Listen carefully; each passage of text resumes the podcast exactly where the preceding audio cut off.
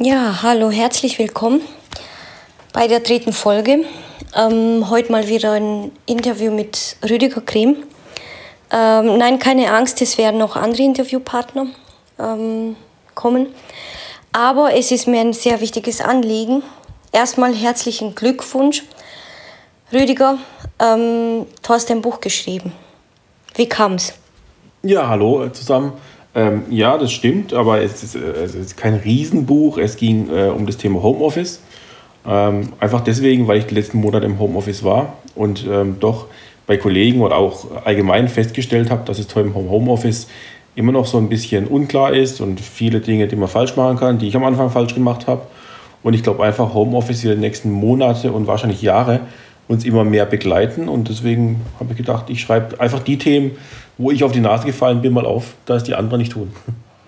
Also ist es eher ein kleiner Ratgeber für die Leute da draußen?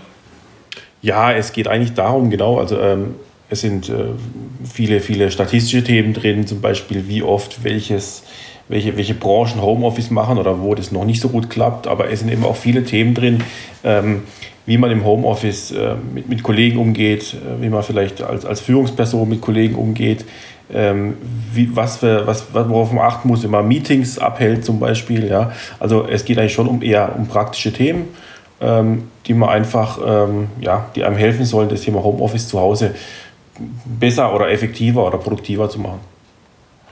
Okay. Ähm, das heißt, du würdest jetzt explizit auf deiner Branche ähm, sagen, jetzt Homeoffice oder hast du das eher allgemein gehalten? Nee, das ist eigentlich schon sehr allgemein. Also ähm, ich komme aus der IT-Branche und arbeite da, aber ähm, alle Themen, die ich da drin ähm, jetzt äh, notiert habe oder die ich da hingeschrieben habe, die sind völlig branchenunabhängig, weil ähm, das Thema Homeoffice zukünftig ähm, komplett in der Breite sein wird. Und äh, die IT-Branche, das ist eigentlich diejenige Branche, bei der funktioniert es ja schon, das Homeoffice. Es ist eigentlich eher die anderen Branchen, die mit der IT wenig zu tun haben oder, oder Mitarbeiter, die mit IT wenig zu tun haben, die vielleicht damit mehr Probleme haben.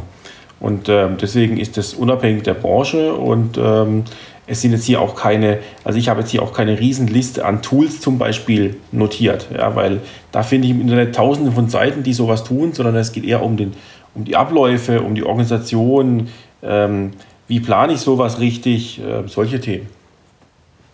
Und es geht ja eben auch um deine Erfahrungen, die du im Homeoffice gemacht hast, auch als Führungsposition, sehe ich das richtig? Oder halt als Person mit Führungsfunktion, ähm, sage ich jetzt mal. Ja, also genau, ich wollte es eigentlich schon so aufbauen, ähm, dass es einfach sehr, es sehr praxisorientiert ist und äh, die meisten Dinge, die ich da einfach äh, hingeschrieben habe, in die bin ich einfach reingelaufen. Ja? Also ich habe auch ähm, ich mache zwar schon seit Jahren immer mal so ein bisschen Homeoffice, je nachdem, wie es möglich ist. Aber ähm, ich habe auch erst im, sage ich mal, März oder wann das war, im, äh, angefangen jetzt mit konkret 100% Homeoffice. Und am Anfang macht man einfach Fehler oder Dinge falsch, die einem einfach im Nachhinein merken, im Moment könnte man anders machen oder effektiver machen oder besser machen.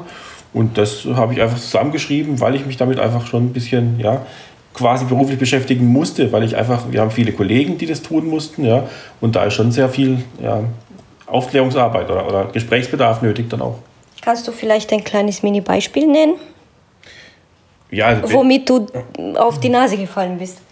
Ja, also ein ähm, einfaches Beispiel äh, ist, äh, fand ich zum Beispiel, dass man, dass es extrem Sinn macht, äh, einen, einen Tagesablauf vernünftig zu, zu organisieren und zu planen im Sinne von, ähm, ich versuche eigentlich mein, mein Homeoffice im Arbeitszimmer zu machen. Das heißt, ich fange morgens zu einer vernünftigen, normalen Arbeitszeit an, baue im Arbeitszimmer das Notebook auf und versuche auch dort zu arbeiten.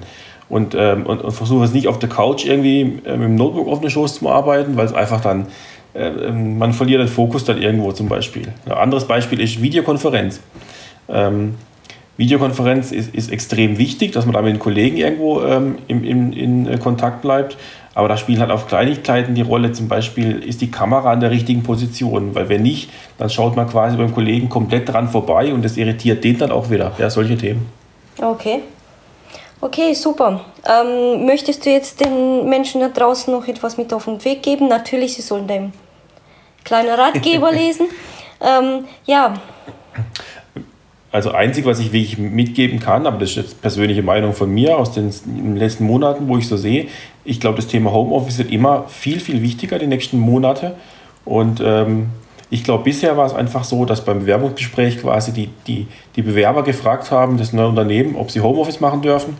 Und ich kann mir gut vorstellen, dass zukünftig wirklich das so sein wird, dass das Unternehmen den Bewerber fragt, ob er schon mal Homeoffice gemacht hat und damit zurechtkommen wird, weil es einfach immer mehr ein, ein Key-Thema sein wird bei Unternehmen. Okay. Okay, super. Das war schon. Kurz okay. und knackig. Vielen Dank. Ja, danke auch. Ciao. Tschüss. Ja, und ich verabschiede mich und würde sagen, bis zur nächsten Folge. Danke fürs Zuhören. Tschüss.